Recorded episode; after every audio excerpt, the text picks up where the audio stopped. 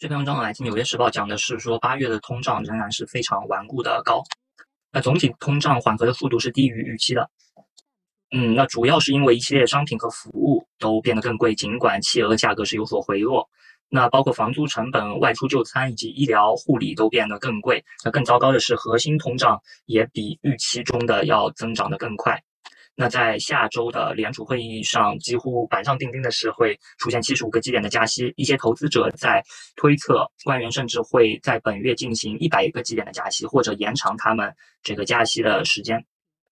那一位来自 T. Rowe Price 的经济学家就说，强劲的家庭资产负负债表可能是维持需求强劲的原因。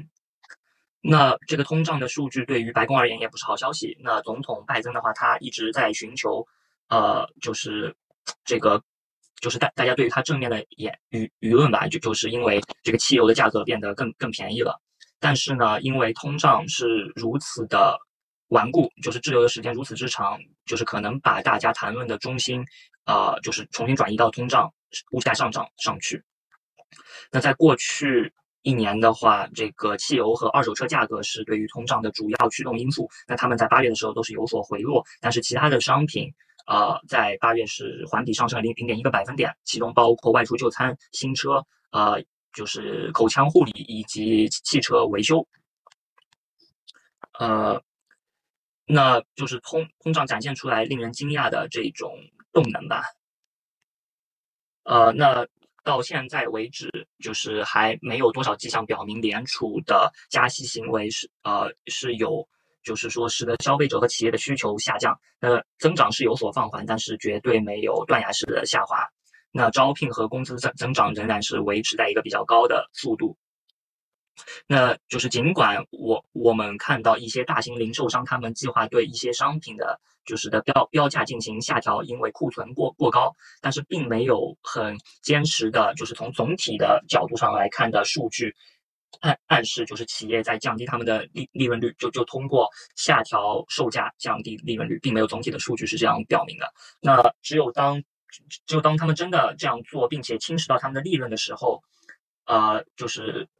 这种行为才会对于降低通胀形成重要的一个贡献。那许多经济学家啊，对于就是本来原来预计这一次通胀报告中是有，就是一些产品的价格是有所下下降的，因为一些企业都在累库存，然后他们是希望就是尽快售出这些库库存的，然后同时呃，他们所面临的一些成本，比方说。呃，天然气，比方说全球的运输成本都是有所下降的，但是呢，对于像家居、服装、呃自行车等等的商品，在八月呃都是有所是上涨的。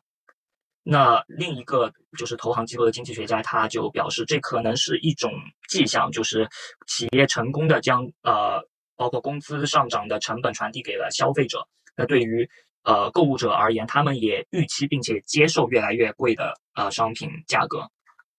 那这样一种迹象是令人担忧的，因为呃，如果这是真的话，那他们是非常持久并且难以打破的。那随着商品的通胀啊，就是就是停停留的话啊，那这个服务的通胀也也是非常强劲的，尤尤其是呃租房的成本，就是呃住住宿的成本。那这个 shelter 的这个通通胀的话，在八月是有明显的上上升的。那特别是房租的成本是在二十世纪八十。八十年代以来最快的一个上升，而这个住房相关的价格占到了总体通胀的三分之一，并且他们预期会在一段时间内都维持在高位。但是呢，仍然有一些理由，呃，就是有一些乐观的理由去希望通胀会在未来几月下降，因为就是供应链的持续改善是有所帮助的，包括能源和食品的价格，他们需要一定的时间才会传导给传导给消费者，然后二手车也有进一步下降的空间。但是同时也有另外一些风险，包括中国的，就是控制疫情的清零的封锁会在一些城市仍然维持，包括俄乌之间的战争可能对于全球食品和能源的价格仍然造成一定的不确定性。那既然有那么多不确定性的话，那联储很有可能会维持它的这种加息的动作不动摇。